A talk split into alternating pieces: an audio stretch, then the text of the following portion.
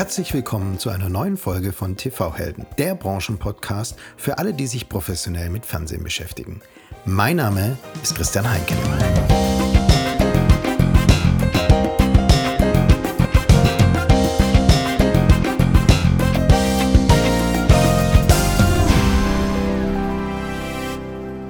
Und jetzt freue ich mich auf einen ganz besonderen Gast. Er genießt den Ruf als ein erstaunliches Verkaufstalent. Wahrscheinlich auch, weil er selbst als CEO tief in die Details geht. So überarbeitet er persönlich alle zwei Jahre die 100 Standardbriefe seines Unternehmens.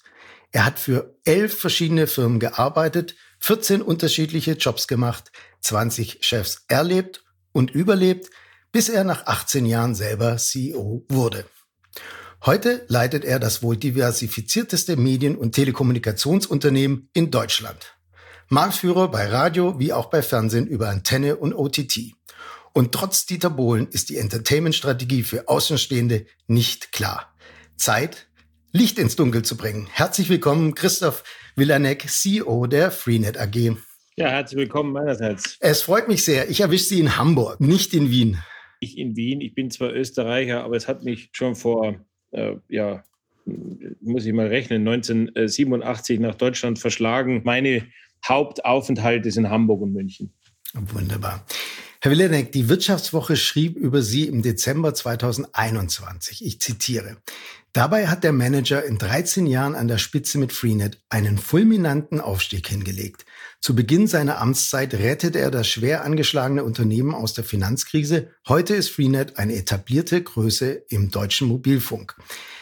Unter Willeneks Ägide hat sich der Aktienkurs verfünffacht. Das erfüllt Sie doch bestimmt mit Stolz. Natürlich freut man sich, wenn ein Magazin wie das Wirtschaftswoche das so sagt. Auf der anderen Seite pflege ich hier intern immer zu sagen, der Erfolg von heute ist morgen nichts mehr wert. Es ist nur eine Motivation, in Zukunft äh, weiter mindestens so gut zu machen. Und es ist immer eine Momentaufnahme.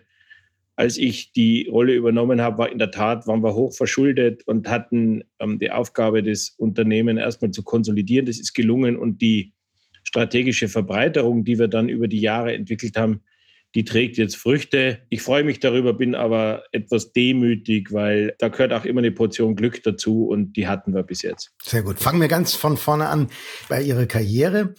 Verschiedene Chefs haben über Sie gesagt, dass Sie Verkaufstalent sind oder haben Sie als Verkaufstalent bezeichnet und dass die Abschlusssteuerung zieht sich wie ein roter Faden durch Ihre Karriere.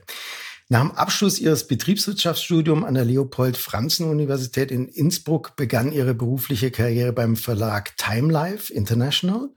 Das waren also die Zeiten, als wir nachmittags vom Fernseher saßen und die 20-bändige Geschichte der Neuzeit oder die 15 CDs mit den seltenen Beatles-Songs per Teleshopping verkauft wurde.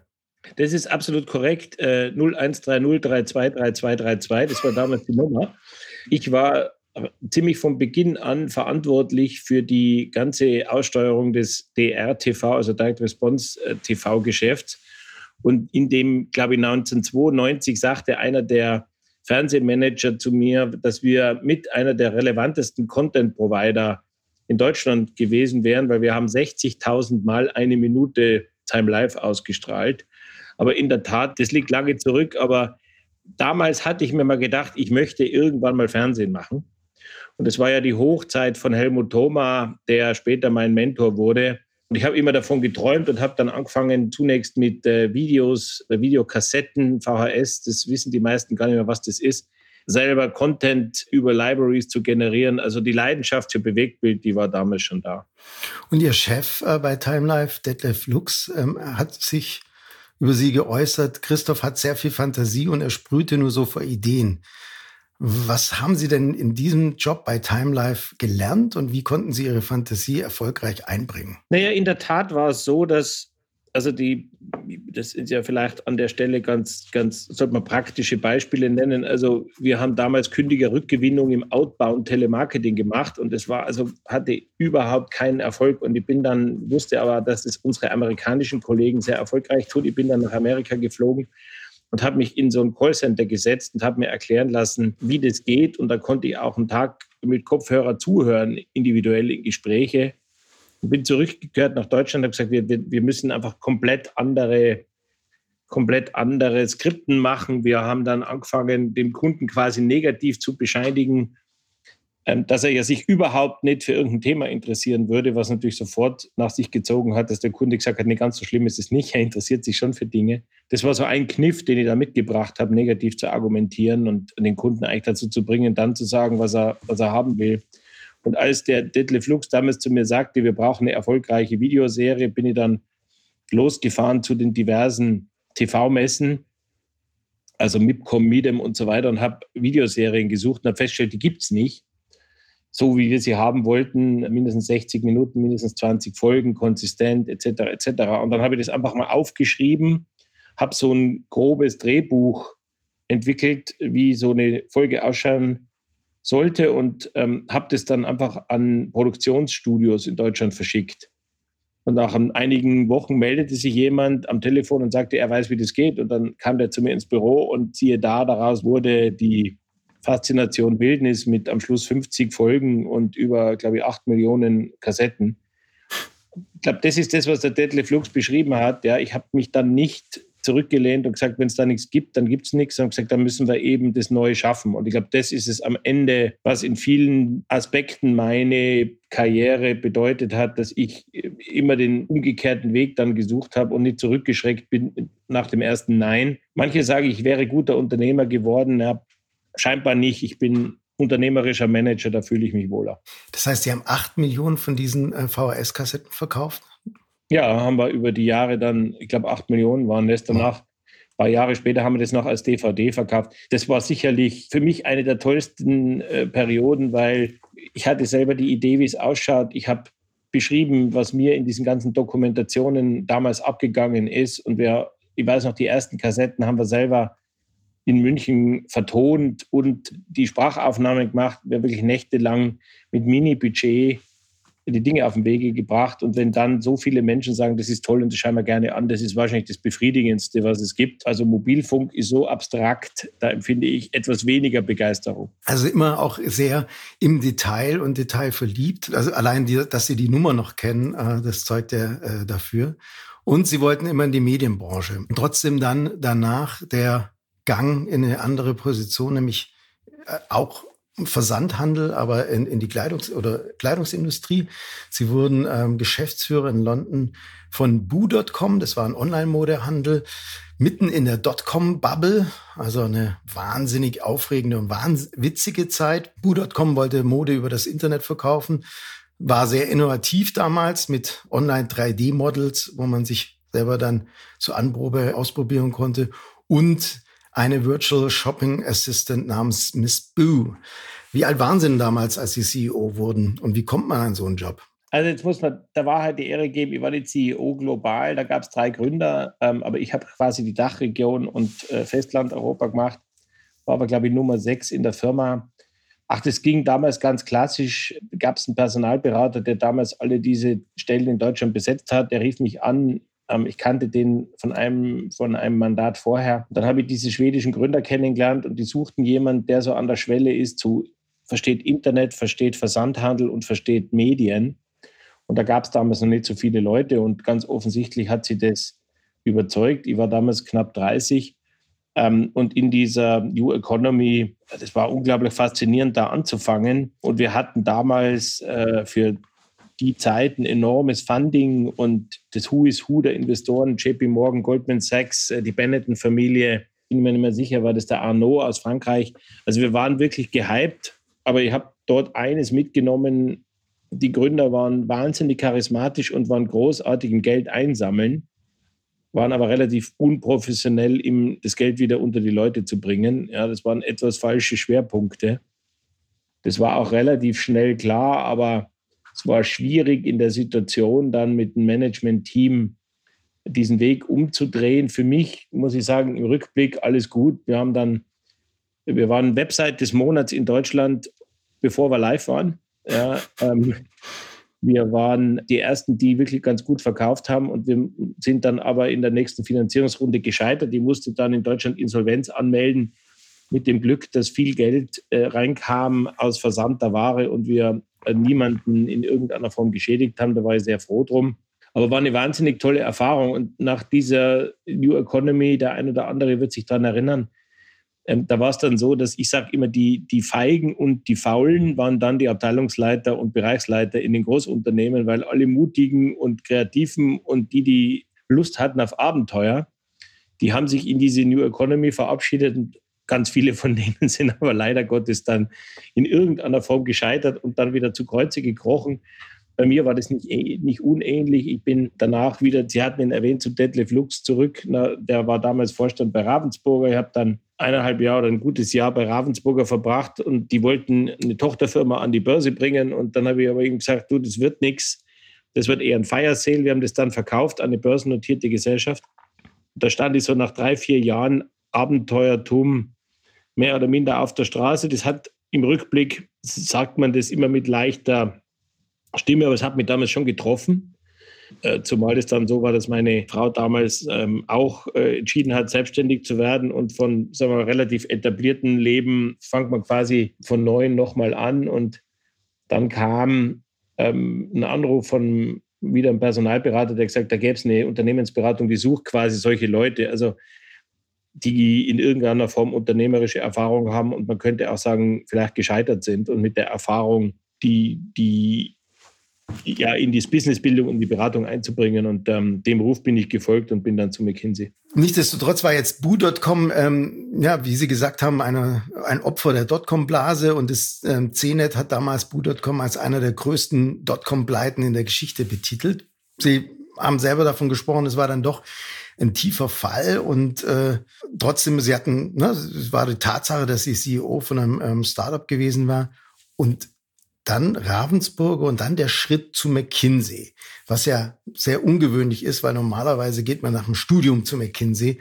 Was würden Sie denn einem jungen Menschen raten? Erst Erfahrung sammeln und dann zu McKinsey oder ist die Knochenmühle einer Strategieberatung frisch von der Uni besser zu ertragen?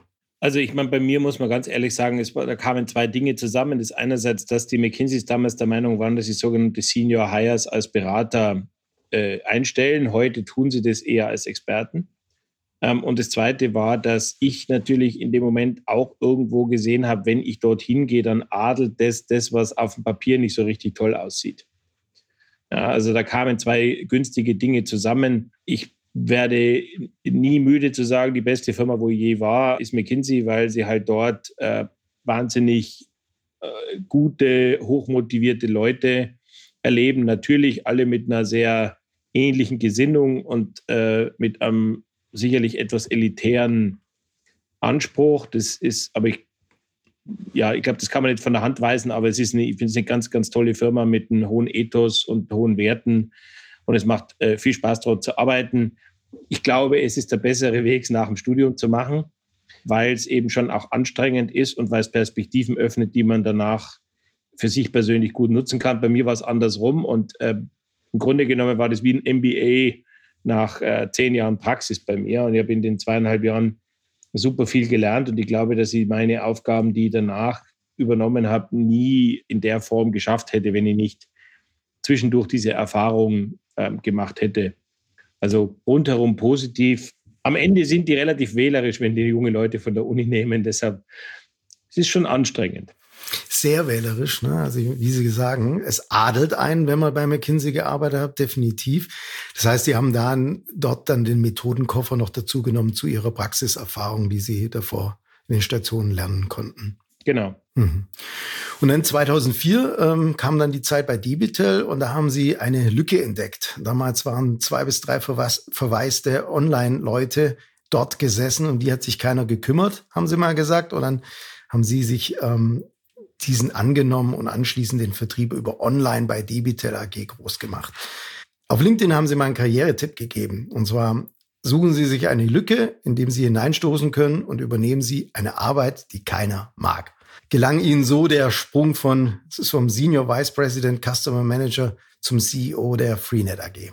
Ja, ich glaube, man darf nicht jetzt den einzelnen Punkt mit dem Online als den Karriere Hebel an sich äh, nehmen. Aber es war damals eine Zeit, wo dieses Unternehmen äh, war unter der Führung von einem Private Equity. Es war eine sehr dynamische Zeit und es hat, die Private Equities hatten etwas zu radikal, würde ich sagen, Lücken in die Kompetenzfelder äh, gerissen. So, und dann kamen halt schrittweise, tauchte immer was auf und dann habe hab ich immer gesagt, ich übernehme das. Und ich glaube, die eine Eigenschaft ist eben genau die, die eigenen Stärken zu nutzen und zu erkennen, wo was ist und es einfach mal zu übernehmen. Und das zweite ist, Sie müssen natürlich unter sich dann die richtigen Leute finden, die die Arbeit auf die Dauer machen. Ja, aber wenn Sie echt Karriere machen wollen, dann ist eine der wichtigsten Fähigkeiten, ein Team zu bauen, das mit Freude und Begeisterung gemeinsam die Dinge löst. Ähm, aber ich habe immer den Kopf frei gehabt für das nächste. Habe immer ein, zwei, drei Monate eingearbeitet in Themen, habe die dann umorganisiert und vielleicht äh, neu besetzt, ähm, um dann mehr oder weniger weiterzuziehen. Das hat sich in den Jahren gut bewährt am Schluss gibt es nicht den einen Weg äh, an die Spitze, sondern das ist eben ja die Portion Glück.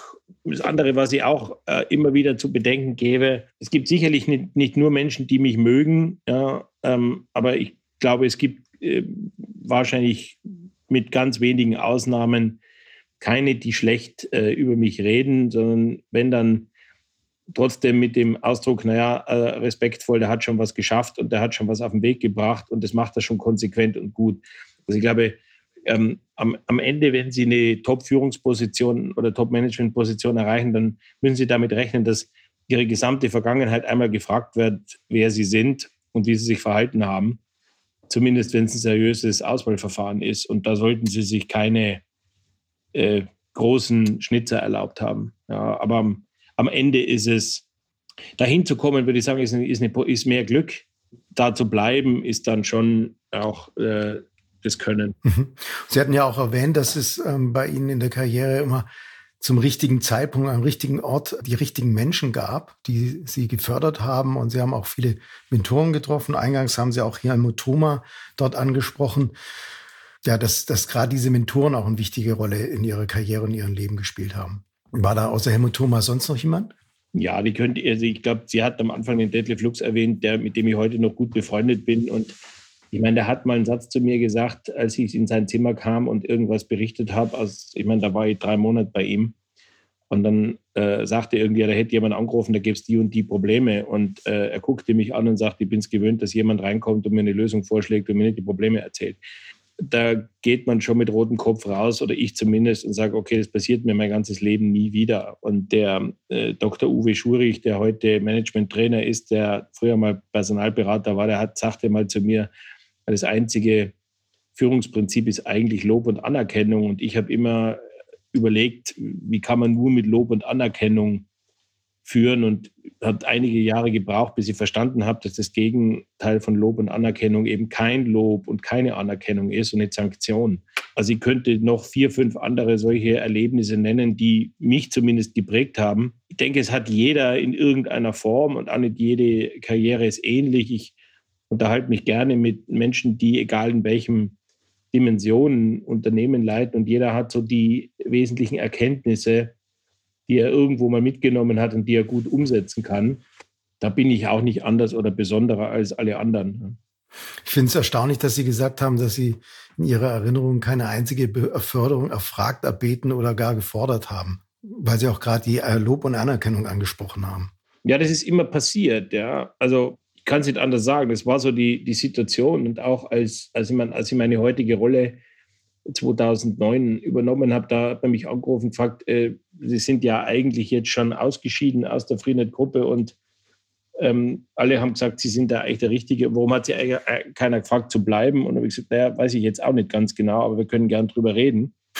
Ähm, und in dem Gespräch ähm, habe ich dann gesagt, was ich, was ich machen würde und wie ich es tun würde. Und am Ende des Gesprächs war dann der Vorschlag oder die Frage, ob ich mir zutrauen würde, das Unternehmen auch gesamtheitlich zu leiten. Und ich habe dann ähm, nicht gesagt ja, sondern gesagt, wenn es die anderen Vorstandskollegen mir zutrauen und mich unterstützen, dann würde ich es tun und würde ich es wagen. Und äh, jetzt hat jetzt 14 Jahre ganz gut geklappt. Insofern würde ich sagen, war kein großer Irrtum auf jeden Fall. Ich spreche da oft mit meinen Kindern darüber, die so Anfang 20 sind. Ich, sage, ich glaube nicht, dass man fragen muss. Ich glaube, die Leute, die Talent haben, die Energie zeigen, die intrinsisch motiviert sind, das fällt auf. Ich glaube nicht an den bösen Vorgesetzten, der seine Mitarbeiter klein halten will.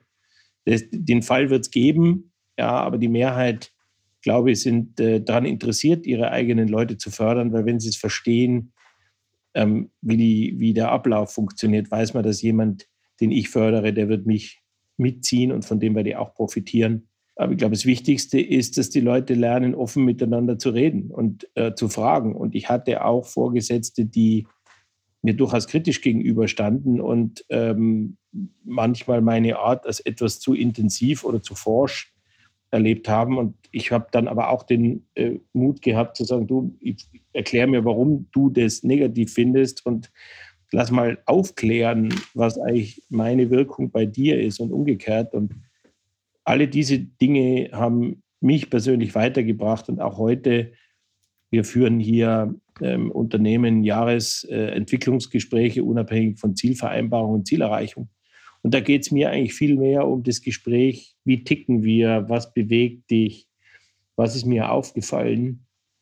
Ich habe heute ein Gespräch geführt mit einer Mitarbeiterin, wo es letztes Jahr wirklich ein bisschen schwierig war, das eine oder andere Gespräch. Und wir haben gemeinsam Revue passiert, was, welche Dinge da zusammengekommen sind. Und ich habe dass ich an manchen Stellen ungerecht war und umgekehrt haben sie mir dann erzählt, welche Themen sich in ihrem Privatleben da abgespielt haben. Und in Summe liegt man sich dann menschlich gesprochen in den Armen und sagt, schön, dass wir es geschafft haben. Das ist wie in einer Partnerschaft, da ist eben nicht jeden Tag Sonnenschein.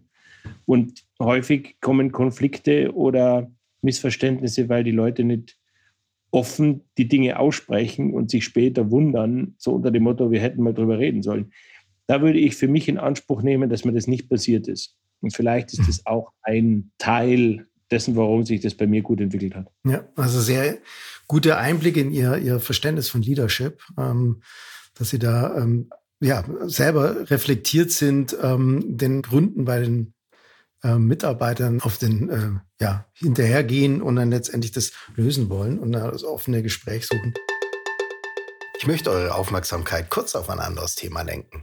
Der TV-Helden-Podcast behandelt ganz unterschiedliche Zukunftsthemen und Strategien. Die Themen sind enorm wichtig aber auch sehr komplex. Solltet ihr Unterstützung bei euren strategischen und operativen Fragestellungen brauchen, dann lege ich euch meinen Kooperationspartner Arthur D. Little ans Herz. Arthur D. Little, kurz ADL, ist die erste Strategieberatung der Welt, gegründet schon 1886. ADL ist eine der führenden Strategieberatungen und hat Offices und Netzwerke auf der ganzen Welt. Für mich ist das Besondere an ADL, dass sie es hervorragend verstehen, Strategie, Innovation und die Operations für den Kunden zu vereinen. Wenn ihr euch fragt, wer euch bei den Themen wie zum Beispiel Differenzierungs- und Wachstumsmöglichkeiten, MA, Big Data, 5G oder der Go-to-Market-Strategie eures neuen Produktes helfen kann, dann kontaktiert mich gerne. Ich vermittle euch den richtigen Kontakt. Einfach E-Mail an mail at tv-helden.com. Für detaillierte Informationen schaut auch euch die Webseite adl.com an. Beides findet ihr auch in den Show Notes. Jetzt sind Sie seit 14 Jahren äh, CEO bei der Freenet Group und sind endlich wieder in der Medienbranche angelangt. Nicht nur, Sie verantworten den größten netzunabhängigen ähm, Mobilfunkanbieter, 560 Mobicom, Debitel und Gravis äh, Shops, die Media Broadcast Gruppe und über eine Mehrheitsbeteiligung auch Xering AG mit Waipu TV. Wie wichtig ist jetzt Fernsehen? für Freenet? Ähm, und was ist Ihre Vision für Freenet in den kommenden fünf Jahren? Wenn ich noch mal ein bisschen ausholen darf, historisch machen wir klassischen Mobilfunk. Wir haben dann zwischen 2009 und 2011 auch alle anderen Geschäfte quasi wegverkaufen müssen wegen dem Verschuldungsgrad. Und 2013 hatten wir dann so eine Jahresveranstaltung für alle Mitarbeiter und da stand ich auf der Bühne und es hieß Expedition Zukunft. Und ich habe gesagt, wir verkaufen nicht Mobilfunk, sondern wir verkaufen Zugang oder mobilen Zugang zu Internet und zu Konnektivität und zu, äh, heute würde man sagen, Social Media. Damals hieß das noch nicht so. Also ich versuche den Leuten klarzumachen, dass es nicht um die SIM-Karte geht, sondern das, was die SIM-Karte liefert. Ähm, und aus dem entstanden ist dann, dass wir relativ viele Zusatzgeschäfte entwickelt haben und heute wir machen heute im Mobilfunk ungefähr zwei Milliarden an Serviceumsätzen, äh, aber wir verkaufen nochmal 10, 15 Prozent Zusatzleistungen und das geht vom klassischen Zubehör, aber über Cloud, über ähm, Zusatzdienste, Musik, Entertainment und so weiter. Und es war immer klar für mich, dass wir schrittweise, wenn Sie so wollen, eine zweite Säule brauchen zu dem Geschäft, weil es ist kein Wunder, jeder wird wissen, dass die klassische TK, also Telekommunikation, stagniert auf die Dauer. Und wir haben schrittweise immer überlegt, wo ist, die, wo ist unsere Kernkompetenz und wo können wir anschließen. Und ähm, da kommt man eigentlich, wir machen nicht Entertainment, wir machen ehrlicherweise TV Access, also Zugang über entweder DVB-T oder IP. Also wir sind eigentlich dem treu geblieben und unsere Stärke ist das intensive Kundenverhältnis idealerweise in einem Abonnement. Da ist irgendwann die Idee aufgekommen, dass wir das im Entertainment-Bereich machen. Äh, wir haben dann Maxdome relativ intensiv verkauft und dann, wie es, äh, man, man muss mal Glück haben, dann rief mich jemand an und sagt, ja, wir machen OTT oder IP-Fernsehen, wollen Sie sich das mal angucken? Ich habe das angeguckt und gesagt, okay, das war nur ein Mockup und eine Idee. Dann haben wir gesagt, wir investieren da, wir geben denen mal ein Darlehen. Ähm, und wenn sie das ordentlich schaffen, dann sind wir bereit, da äh, Geld zu investieren. Haben wir auch mittlerweile kumuliert fast 75 Millionen. Parallel, also das war, ist die heutige Exaring bzw. Waipu TV, wo wir heute ähm, über 750.000 Kunden bedienen und äh, in den nächsten Jahren schon sehr, sehr starkes Wachstum erwarten. Und parallel ähm, sind wir auf die Media Broadcast gestoßen, die eben Antennenfernsehen macht und dort sowohl von den Carriage Fees lebt, als auch von den Abonnenten, die Freenet TV abonnieren. Ähm, damit hatten wir, haben wir über Nacht dann so eine Relevanz gewonnen in dem äh, Spiel äh, mit den großen Fernsehanstalten. Und das war wichtig und im Rückblick, glaube ich, strategisch der entscheidende Punkt, dass wir eben nicht nur mit einem Fuß angefangen haben, sondern mit etwas, wo wir ja eine Relevanz und eine Bedeutung haben und auch gehört werden bei den Sendeanstalten öffentlich-rechtlich als auch privat. Wir bedienen also heute über DVB-T in Summe um die zweieinhalb, drei Millionen Kunden, von denen ein Drittel ein Abonnement hat. Wir bedienen Free-to-Air mit Exaring wahrscheinlich so oder mit Waipu TV so 1,3 Millionen und 750.000 bezahlen. Ähm, wir haben bei der Exaring begonnen, neben den reinen Subskriptions- Erlösen auch eigene Werbeformen zu entwickeln auf den sogenannten UTV, wo wir äh, targeted Werbung schalten können, äh, wo wir abhängig von der Tatsache, wer vor dem Bildschirm sitzt, ähnlich wie es online ist, programmatisch Werbung ausspielen können. Das ist neu, das ist einmalig und das gibt uns extremen Rückenwind und ist auch für die Fernsehsender sehr reizvoll. Ähm, wir arbeiten jetzt äh, mit RTL 2 äh, mit Tests, wo wir deren Werbeblöcke bei unseren Kunden ersetzen ähm, und programmatisch ausspielen, was sehr, sehr gut funktioniert. Und wir sehen dort eine große Zukunft. Jetzt ergänze ich kurz, äh, wir sind auch der Veranstalter technisch für Digital Audio, Digital Audio Broadcast und haben die zwei nationalen Multiplexe technisch unter unserer Ägide. Und als ich das dann gesehen habe, habe ich gesagt, Leute, dann lasst uns nicht nur Technik machen, sondern lasst uns auch selber Radiosender machen. Wir betreiben mittlerweile äh, fünf nationale Radiosender unter dem Marken Absolut. Wir betreiben zusammen mit AIDA einen Radiosender, wo es immer schönes Wetter gibt. Ähm, wir vermarkten DAB bundesweit.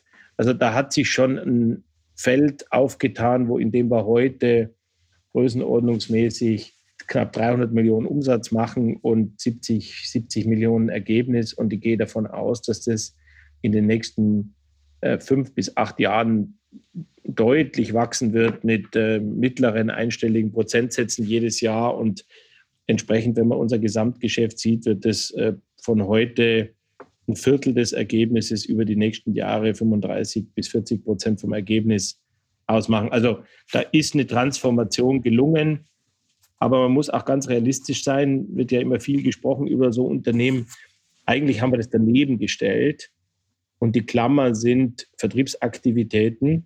Sie machen nicht als Mobilfunkmitarbeiter einen TV-Mitarbeiter und umgekehrt. Das äh, finde ich immer ganz spannend, wenn über Transformation geredet wird. Nehmen Sie Axel Springer, äh, eine großartige Managementleistung, äh, die das Team dort vollbracht hat, aber das hat nicht dazu geführt, dass ihre alten Zeitungen gerettet haben, sondern ähm, die machen halt heute viel in dem, was man Kleinanzeigenbereich nennt, aber die Firmen haben miteinander nichts zu tun. Also aus Eigentümersicht erfreuliche Entwicklung, aber natürlich konserviert es nicht das, wo man historisch Kernkompetenzen hat. Mhm.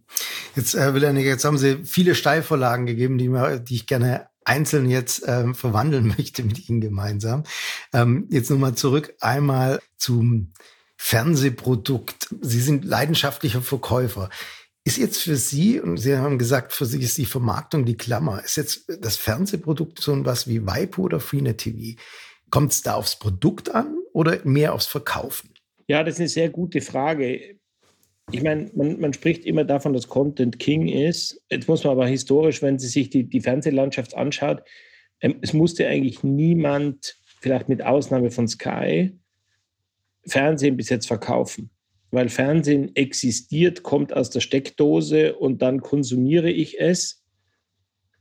Den Leut, die Leute haben Bewusstsein für die öffentlichen Gebühren, für die, glaube ich, 18 Euro irgendwas, die das jetzt sind, haben aber kein Gefühl dafür, dass Fernsehen auch sonst was kostet. Also HD Plus für Satellit kostet 9 Euro, Antennenfernsehen kostet äh, 9 Euro, ein digitaler Kabelanschluss kostet über 20 Euro. Aber niemand hat es verkauft, sondern das ist immer da.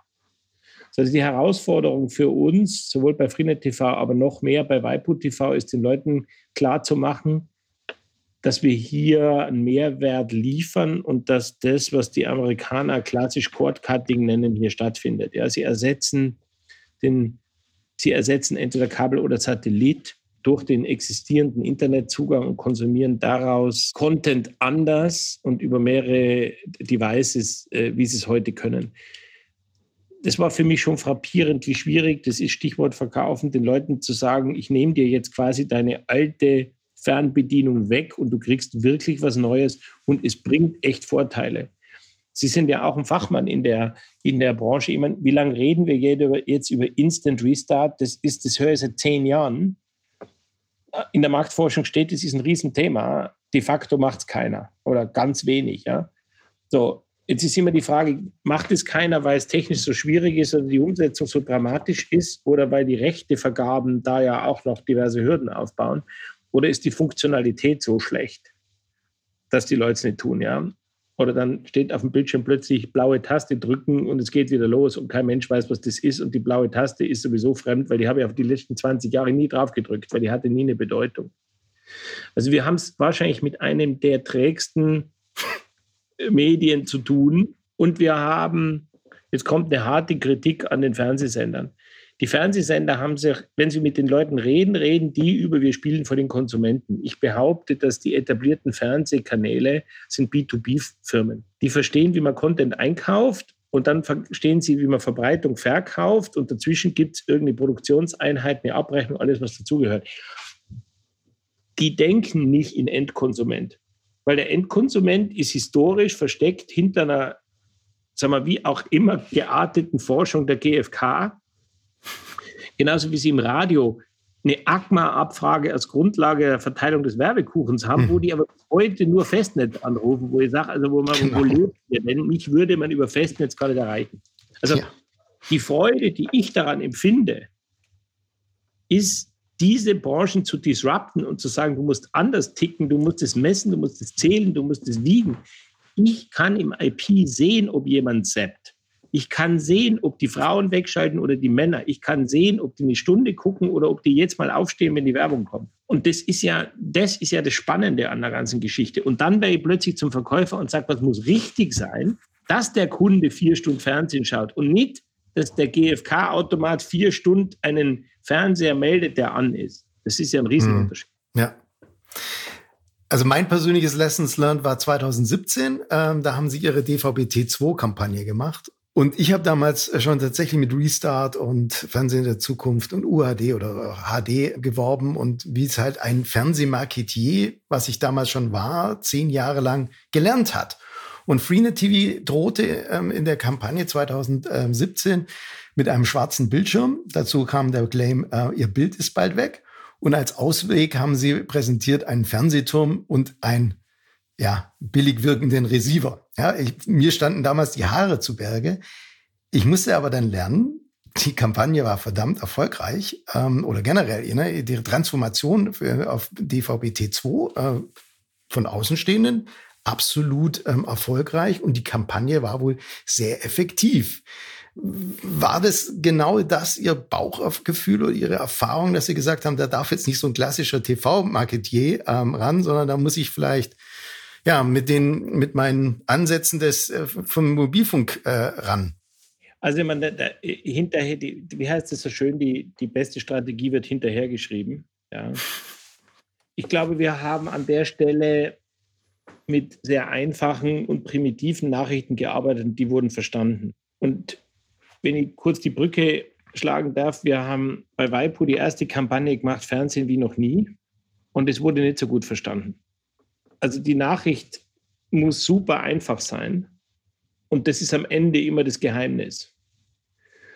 Ja, ich glaube, das haben wir damals uneitel mit der ersten Freenet TV-Kampagne so gemacht. Da haben wir nicht nur Applaus gekriegt, weil viele gesagt haben, das ist zu platt, wie sie es schon sagen. Aber es hat funktioniert.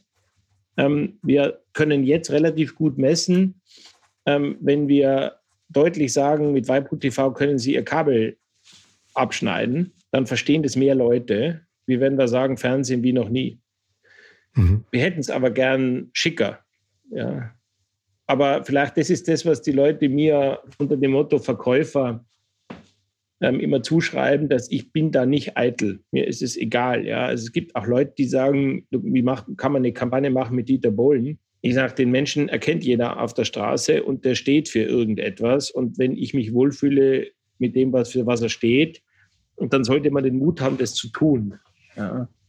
Ähm, und ich, Sie haben es am Anfang gesagt, es gibt, es gibt auch Leute damals, die gesagt haben, das Time-Life-Zeug, das ist ja furchtbar. Und ich sage, wenn es aber ein paar Millionen Kunden gefällt, dann können die nicht irren. Ja, also da muss ich nicht, da muss ich nicht eitel sein. Ja, ja äh, die Nachricht muss super einfach sein. Äh, Dieter Bohlen, denke ich, steht für einfache äh, Nachrichten. Den haben sie sich als Chief Entertainment Officer an Bord geholt. War die Kampagne denn erfolgreich? Gibt es da eine Fortsetzung? Ja, also wir haben die, also der Chief Entertainment Officer, das darf ich vielleicht kurz erzählen. Er, als ich ihn kennenlernte, saß er mal bei mir im Büro und er sagte, ach, so sieht, so sieht also ein CEO, echter CEO aus und er wollte eigentlich auch immer CEO werden. Ähm, und als er dann bei der Tür draußen ist, habe ich bei unserem bei unserem, in unserem Tool für Visitenkarten CEO angelegt und habe Chief Entertainment Officer geschrieben, was also prompt dazu geführt hat, dass die Leute, die das bei uns dann noch freigeben müssen, gefragt haben, ob das jetzt ein Vorstand ist und ob wir das da hinschreiben müssen. Also, und ich habe ihm die einfach, ohne dass er es wusste, nach Hause geschickt. Und ich glaube, das hat ein bisschen den Ausschlag dafür gegeben, dass er gesagt hat, die sind ein bisschen, die ticken ein bisschen anders und das ist lustig. Ja, wir haben die erste Kampagne laufen lassen. Wir haben die auch ausgewertet. Wir haben plus 10 Prozent ungestützte Markenbekanntheit gewonnen, was für den Etat und für den Umfang optimal ist. Wir haben vorletzte Woche die zweite Staffel an Werbung gedreht. Der wird, die wird dann ab Anfang Mitte Februar live gehen, wo wir nicht ganz so stark die Preise und die Angebote in den Vordergrund rücken, sondern eigentlich Vielfalt. Also da fallen so Sätze wie, die gehen mir langsam auf die Nerven bei Freenet, weil die haben wirklich alles. Da gibt es auch Produkte, die, da, da, werden auch Zitate kommen mit Produkten, die äh, vielleicht auf den ersten Blick man nicht mit uns in Verbindung bringt. Alles, was wir bis jetzt messen, zählen, wiegen können, zeigt, dass das sehr erfolgreich ist. Die Identifikation im Unternehmen hat sehr, sehr gut funktioniert.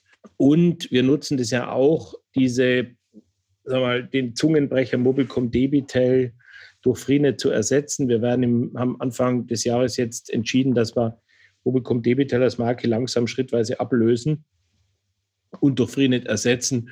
Und dafür ist er der ideale Protagonist. Also Grunde genommen war die Idee mit der Kampagne dann auch endlich die Auflösung der Frage, die wir schon lange hatten, wann, wann trennen wir uns von zwei Marken und gehen auf eine. Mhm. Freenet TV ist ja schon etabliert. Ähm, laut Digitalisierungsbericht äh, nutzen 2,6 Millionen Haushalte regelmäßig das digitale Antennenfernsehen DVB-T2. Ähm, Sie sind da jetzt alleiniger, natürlich alleiniger ähm, Anbieter. Was können wir jetzt genau von Freenet TV noch erwarten, von DVB-T2 in den nächsten Jahren erwarten? Da ist völlig klar, dass das kein klassisches Wachstumsgeschäft ist. Da gibt es Leute, die aus ihrer persönlichen Situation, weil sie entweder in Gebieten wohnen, wo sie nicht verkabelt sind oder keinen Satellit haben wollen, die nutzen DVB-T. Die Technologie ist äh, voll funktionsfähig. Es liefert ein Full-HD-Bild, äh, grundsätzlich bundesweit. Und das ist über eine Hausantenne oder eine Zimmerantenne wunderbar empfangbar. Aber das Spektrum an Sendern ist technisch beschränkt ich würde mal sagen, das ist das optimale Produkt für jemanden, der die klassischen Sender haben will in einer super Qualität. zum niedrigen Preis und der einen Fokus hat auf eben, ich brauche meine, insgesamt sind es 40 Kanäle, ähm, die reichen mir. Dafür ist Freenet TV perfekt. Bin aber ganz ehrlich, das ist irgendwie kein Wachstumsthema, sondern ist eins, wo es im neudeutschen Longtail gibt von, na, kann sie nicht genau beziffern, von einer Zahl zwischen ich schätze mal irgendwo zwischen zwei und zweieinhalb Millionen Haushalte, die für sich sagen, das ist das, was, das reicht mir, mehr brauche ich nicht, damit fühle ich mich wohl. Und so behandeln wir das Thema auch. Ähm, das Team hat zum Fokus, den Bestandskunden äh, gut zu verstehen, sicherzustellen, dass der zufrieden ist. Ähm, und das gelingt extrem gut. Aber wir können damit ordentlich Geld verdienen und so wollen wir das auch erhalten. Das heißt, äh, kurz oder lang wird dann DVB-T2 auch ähm, abgelöst, zum Beispiel durch ein 5G oder durch Waipu?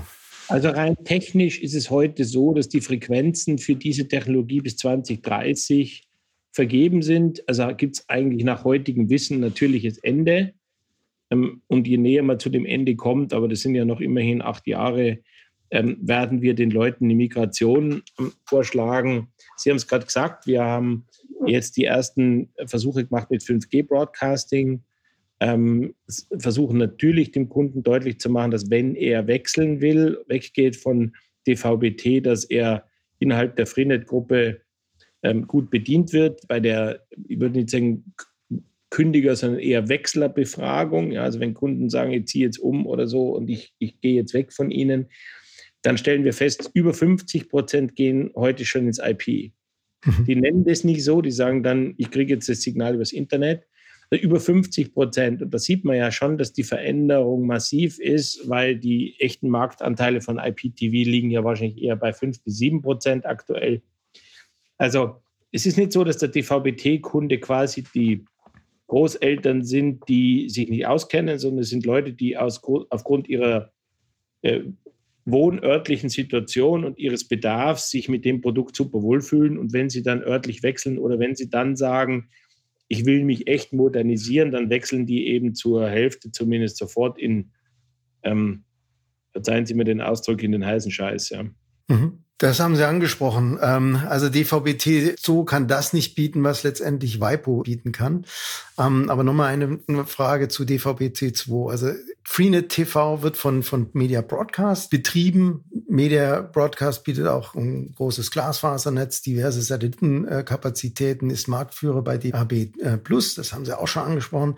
Und äh, dieses 5G ähm, Campusnetz oder 5G äh, Broadcasting, was Sie ähm, Ihre Testversuche immer wieder publizieren. Was kann man vom Media Broadcast in den nächsten Jahren erwarten? Was haben Sie mit diesem Unternehmen vor und welche Stärken wollen Sie hier weiter ausbauen? Also danke, dass Sie das nochmal ansprechen. Media Broadcast ist der technische Dienstleister historisch, die kommt aus der alten Post- und Telegrafengesellschaft, die schon 1916 der Dienstleister gewesen damals unter dem, was man heute die Telekom nennt. Damals hieß es Post die sind ein technischer Enabler historisch für UKW, für DAB, für DVB-T, aber auch für Dinge wie zum Beispiel ihre Funk, wenn Sie eine Funkuhr oder einen Funkwecker zu Hause haben, dann ist das ein Vermittler. Und das Freenet TV ist Media Podcaster technische Dienstleister. Die Tochter, das ist eine hundertprozentige Tochter der Freenet-Gruppe. Ähm, und das reine Freenet TV-Abo-Geschäft, das betreiben wir auch außerhalb der Media Podcast quasi. Es hängt direkt bei mir äh, weil wir hier Endkonsumentengeschäft machen und die Media Broadcast ist ein B2B-Dienstleister. Also wir sehen, dass die, die große Stärke der Media Broadcast ist, dass sie in einem technisch anspruchsvollen, bundesweit verbreiteten Netzwerk über Servicekapazitäten, über äh, Maintenance-Kapazitäten, über Aufbaukapazitäten verfügt und genau dort sehen wir einen großen Schwerpunkt auch für die Zukunft, Stichwort auch CDNs. Ähm, wir können Dienstleistungen für Glasfaserunternehmen, wir können Dienstleistungen für 5G-Unternehmen. Äh, wir betreiben für die öffentlich-rechtlichen Sender teilweise deren eigene CDNs. Das ist ein Markt, der sehr attraktiv ist, wo es aber auch darauf ankommt, dass die Kunden das Wissen der Dienstleister der hat, der ist langfristig ausgerichtet, der hat einen extrem hohen Qualitätsanspruch an Service Levels etc. Dort sehen wir Wachstumspotenziale, aber es ist halt wirklich ein B2B-Geschäft mit wenigen Kunden und entsprechend ist die Dynamik eine andere. Aber wenn ich mir den, die Fünfjahresprojektion anschaue und die strategischen Überlegungen des Teams, bin ich sehr äh, glücklich eigentlich über die Entwicklung der letzten Jahre. Und wo ich Ihnen absolut recht gebe, ist B2B, das kann nicht jeder und so manche B2C-Company, die meinte, sie kann auch B2B, ist gescheitert. Also von daher ähm, gut, wenn, wenn so ein etabliertes Unternehmen da auf seine Stärken setzt und da weitermacht. Kommen wir zum ähm, heißen Scheiß, den Sie gesagt haben, nämlich Waipu TV. Ne, Waipu TV kann ja wirklich alles das, was ähm, DVB-T nicht kann. Also wahnsinniges Content-Angebot. Ähm, Sie sprachen von 750.000 zahlenden Abonnenten, mehrere Millionen ähm, registrierte ähm, Nutzer. Wie positioniert sich jetzt Waipu für 2024? Ähm, 2024 fällt die Umlagefähigkeit der Kabelnetze. Ist das dann die große Zeit von Waipu TV, wo dann aus den 750.000 äh, Millionen Abonnenten werden? Also das wünschen wir uns natürlich. Wir wissen aber aus der Umstellung von analog auf digitales Kabel, dass die Leute eben, ich habe es zuerst gesagt, also der, die, die, die, die Fernsteuerung muss man in den Griff kriegen die ist eigentlich das größte Bindungsinstrument und die Menschen haben kein Bedürfnis, sich mit Access-Technologie zu beschäftigen. Fernsehen ist wie Radio, das schaltet man ein, das ist da, das Signal ist da. Aber ich glaube, es gibt ein paar Elemente, die eben sich verändern. Also erstens, Vielfalt ist schön, aber sie muss leicht sortierbar sein, sie muss kuratierbar sein. Und die allein die Funktionalität, wenn wir unsere Nutzer ähm, analysieren. Wir haben heute knapp 170 Sender und Sie können in der App quasi per Drag and Drop die in den Abfall werfen und äh, später wieder rausholen, wie Sie das auch mit vielen anderen Dingen können. Allein die Sortierfunktion, die Auswahlfunktion wird so intensiv genutzt. Also der Überfluss an Content ist eigentlich eine Chance für die Technologie. Ja, am Satelliten kennen wir das alle, das sind 1500 oder mehr Sender wenn man, denen kann man nicht Herr werden und umsortieren ist eine Wissenschaft. Das ist ein, ein Feature, das sehr wichtig ist. Das zweite ist, historisch können Sie auf keinen der anderen Plattformen können Sie eine vernünftige Suche am Fernseher durchführen. Also ich kann heute bei uns im Programm nachgucken und sagen, ich möchte gerne das Stichwort italienische Küche und dann sagt der mir, was kommt oder ich kann Brad Pitt eingeben oder einen Regisseur eingeben und das äh, liefert mir die Vorschläge der nächsten 14 Tage. Und drittens, ich glaube, es wird immer eine, mehr eine Vermischung geben zwischen, äh, ich sage mal, linearen, ich nenne es ungern linear, ich nenne es eigentlich Lean-Back-Fernsehen. Ja, so wenig Entscheidungen einfach abspielen lassen. Ähm, und der Kombination, eigentlich ist Netflix auch nichts anderes, weil Binge-Viewing ist auch, ich muss nichts entscheiden, ich muss nur ab und zu OK drücken und die Intro überspringen das war, war für uns klares Signal. Es gibt ja seit drei Monaten äh, von Waipu auch einen eigenen Stick mit einer eigenen Fernbedienung. Da ist Waipu drauf. Äh, da drückt man aber die klassische 1 und dann hat man die ARD, also wie es gelernt ist. Da ist aber die Waipu-Thek, also unsere eigene Videothek drinnen. Da ist äh, Netflix dabei und da ist YouTube dabei mit Tasten. Also das ist, geht sicher mit dem Zeitgeist. Für mich ist ist das halt deshalb spannend, weil das, das Mobilitätsbedürfnis, das Produkt kommt dem Mobilitätsbedürfnis der Menschen nach oder trifft dieses. Ja? Also ich schaue mal zu Hause, ich schaue mal mit Freunden. Ähm, wie mache ich denn das heute, wenn ich meine Aufnahmen irgendwohin mitnehmen will? Naja, mit Waipu kann ich das, weil die liegen auf meiner Festplatte in unserem Rechenzentrum, kann beliebig viele Aufnahmen machen. Ähm, ich kann die Dinge auf allen möglichen Devices abspielen. Die Programmierung von Aufnahmen ist einfach. Ich nutze das seit, seit Tag 1 äh, mit äh, meiner Familie. Wir sind zu viert und alle äh, nutzen das gleiche Produkt. Wir scheren quasi unsere Aufnahmen, ähm, was spannend ist. Also ich glaube, es hat viele auch spielerische Elemente, die da ähm, ganz toll funktionieren und die das Produkt sehr reizvoll machen. Wir müssen es den Leuten aber erklären und erlebbar machen. Und das ist nicht immer einfach. Dazu nutzen wir allerdings unsere Shops. Ähm, und dazu nutzen wir natürlich jede Gelegenheit, äh, wenn wir mit dem Kunden irgendwie sprechen oder mit ihm in Kontakt sind. Ähm, wir haben acht Millionen Mobilfunkkunden, denen, wenn wir die davon überzeugen können, dass es, wenn sie eine Alternative brauchen, Waipu ist, dann äh, sind wir ganz weit vorne. Insofern denken wir auch, dass wir dort heute 750.000 in ein paar Jahren in die Millionen gehen. Aber naturgemäß wird es, wenn der Markt mal richtig äh, den berühmten Hockeystick macht, dann wird es konkur mehr Konkurrenz geben als heute. Da kommen wir wieder zu dem Thema, was wir vorher diskutiert haben, dass der deutsche Kunde dann doch sehr träge ist und ähm, nicht bereit ist, erstmal seine Satellitenschüssel, Satellitenschüssel oder das Fernsehen, was er ja schon eingerichtet hat, aufzugeben. Und er muss wirklich, ich, ich sage es mal, verkaufsmäßig dazu gezwungen werden, ähm, das auszuprobieren, ähm, was Sie angesprochen haben, die Contentsuche, ja, das Seamless, überall die, die Content anrufen zu können. Ähm, und dann ist er begeistert und bleibt dabei. Aber er muss wirklich erstmal hart dahin gepusht werden. Ja, ist interessant. Jetzt bieten Sie mit Waipu auch ähm, oder arbeiten Sie mit Google zusammen und da geht es um Dynamic Ad Insertion beziehungsweise Dynamic Ad Substitution bei ausgewählten Sendern. Ähm, letztendlich geht es um individualisierte Werbung auch im linearen Fernsehen. Äh, Sie haben es auch vorher angesprochen, dass Sie da jetzt zurzeit mit RTL 2 kooperieren. Ähm, was ist jetzt das eigentliche Ziel von Waipo? Sind es dann die stabilen Erträge durch die Abogebühren oder ist es die Revolution des Fernsehwerbemarktes? Also wenn ich zurückschaue, als wir den ersten Businessplan gesehen haben, dann war damals zumindest die Hypothese der Gründer, dass das Werbethema die Haupteinnahmequelle werden würde.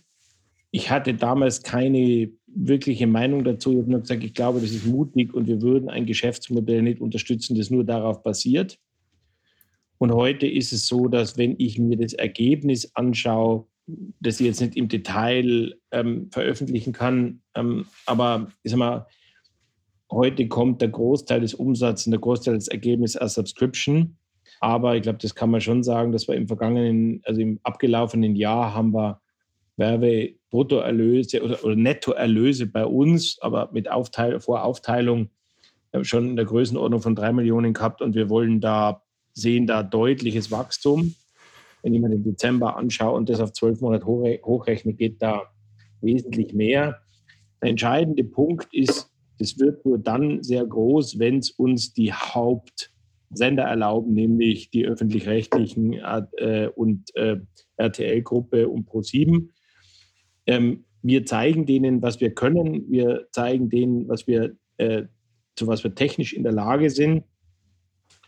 Und ich glaube, dass sich da die Stimmung verändert hat, dass sie gerne mit uns äh, Dinge experimentieren wollen, aber die sind natürlich an der Stelle sagen wir, medienrechtlich und aus einer eigenen strategischen Überlegung heraus sicherlich ein bisschen äh, zurückhaltender wie die kleinen Sender, die sagen, sie sehen da sofort eine Chance. Aber das Feedback, das wir auch von den zwei großen Sendergruppen kriegen, ähm, deutet deutlich darauf hin, dass die Dynamic Ad Insertion, aber auch die Nutzung von Aufnahmen, um später die Werbung zu ersetzen, damit die aktuell ist, etc., etc. Da gibt es eine hohe Bereitschaft, die, die, sich noch nicht materialisiert. Aber äh, wenn ich die Gespräche von vor zwei oder drei Jahren vergleiche mit dem, wie wir heute reden, sehen da alle eine enorme Chance. Sicherlich ist der Druck, der auf den Medienhäusern liegt, auch äh, sagen wir, ihren Werbekunden plausibler die teure Werbung zu verkaufen. Äh, der liegt, ist so hoch und der spielt uns da in die Karten. Ja. Für mich ist der Werbeumsatz ein Add-on, den wir super gerne mitnehmen, weil er natürlich extrem skaliert aber ohne die Subscription-Umsätze können wir auch die Contents nicht bezahlen. Also sich die ersten Businesspläne angeschaut haben, ich gehe davon aus, es war so äh, 2014, 2015. Da, ne, da hat man natürlich auch immer Technologie, denkt man immer, das geht schneller als man denkt. Letztendlich spricht man ja von den etablierten Markt, den man ja komplett revolutioniert und man auch viele etablierte Intermediäre ausschaltet.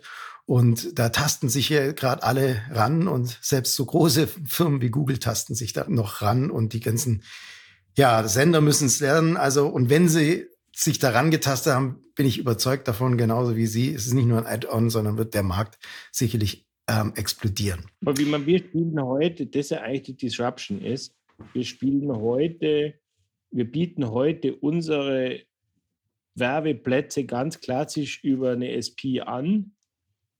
Und die, die Googles, die Ströers, die Großen dieser Welt sind alle da angeschlossen, spielen es uns rein. Ähm, und wir können messen, zählen, wiegen. Und wir erzielen heute TKPs im zweistelligen Bereich, was eigentlich im Fernsehen heutzutage schon fast unvorstellbar ist. Also man sieht schon, dass das sowohl bei denen beim Inventory als auch beim Erber hoch angesehen ist. Und klar ist das Bewegtbild auf der 70 Zoll Wohnzimmerblattscheibe ist was anders wie flüchtige Werbung, die ich in meinem Internetbrowser sehe oder in irgendeiner App. Ja, und letztendlich geht es um Relevanz und wahrscheinlich auch dann bei dir relevante Werbung ähm, beim Endkunden, ja, der das vielleicht auch honoriert, weil er auf einmal nur noch Werbung sieht, die ihn auch betrifft. Herr Willanek, äh, fassen wir noch mal zusammen oder fassen Sie noch mal bitte zusammen. Was sehen Sie in den kommenden fünf Jahren im Fernsehen auf uns zukommen? Was ist hier Ihre Vision und welche Rolle wird die Freenet Group dabei spielen? Also erstens glaube ich, dass wir ein Revival des regionalen Contents haben werden. Und regional heißt nicht nur sprachlich regional, sondern kulturell. Ich glaube, dass wir so einen Megatrend Globalisierung hatten, Gegentrend, der heißt Cocooning, Wiedermeierlichkeit oder Regionalisierung. Deshalb mache ich mir überhaupt keine Sorgen, wenn die Disney Plus und NBCs und so weiter kommen. Die haben ihre Daseinsberechtigung, aber ich glaube, wir haben einen stark regionalen oder nationalen Aspekt und der wird mindestens erhalten bleiben. Ich glaube eher, wird es eine Renaissance geben. Punkt eins. Punkt zwei, ähm, die sogenannten Jungen, die alle nur YouTube gucken und überhaupt nicht linear gucken, die werden irgendwann auch erwachsen. Ähm, und wenn sie dann spätestens, wenn sie mit ihren Kindern auf dem Sofa sitzen, dann möchten die auch wieder ein ordentlich kuratiertes Fernsehprogramm.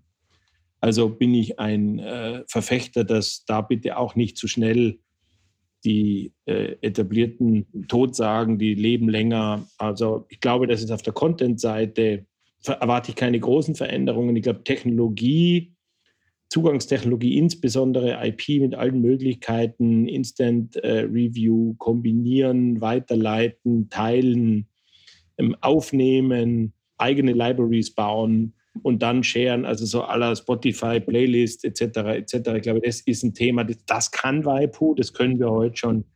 Dort sehe ich also so eine Socialization und eine Gamification vom Fernsehkonsum Dafür sind wir optimal aufgestellt und dort sehe ich eine starke Zukunft. Wir haben gerade gesprochen über Relevanz von Werbung. Mit der Technologie ist es einfacher, Werbung zu vermeiden, wie an allen anderen Stellen auch. Ähm, und deshalb muss Werbung relevanter werden. Und es hat damit zu tun, wie sie generiert wird, aber auch wie sie ausgespielt wird. Und auch das ähm, wird, glaube ich, ein zentraler Trend. Es gibt nur wenige Werbeformen, die nicht über Technologie weggeblendet werden können. Und wir müssen uns damit wehren, dass sie Relevanz hat. Das ist das, wo wir heute intensiv forschen und äh, äh, ganz intensiv mit den Kunden ähm, im Austausch sind, um zu verstehen, was störend empfunden wird und was eben nicht. Und ich, mein persönlicher Anspruch ist, dass wir in diesem klassischen IP, OTT, wo wir heute, wenn man es eng fasst, wahrscheinlich eher 30 bis 35 Prozent Marktanteil haben mit Waipu, da würde ich mir erwarten, dass wir auch langfristig 25 haben. Und ich glaube, dass wir 20, 30, 30 Millionen Haushalte haben, die IP-Lösungen zumindest als Mitlösung haben. Und wenn wir dann 25 Prozent hätten, dann hätten wir 7,5 Millionen Kunden. Dann wäre das gleich groß das Geschäft wie das im Mobilfunk. Und das würde ich mir natürlich wünschen. Wir werden es definitiv verfolgen. Herr Willanek, vielen, vielen herzlichen Dank für diese Lehrstunde an Leadership, Marketing und ja, über den deutschen TV-Nutzer auch. Äh, vielen Dank für dieses ehrliche Interview mit vielen Einblicken und auch Ausblicken. Ich danke Ihnen für Ihre Zeit.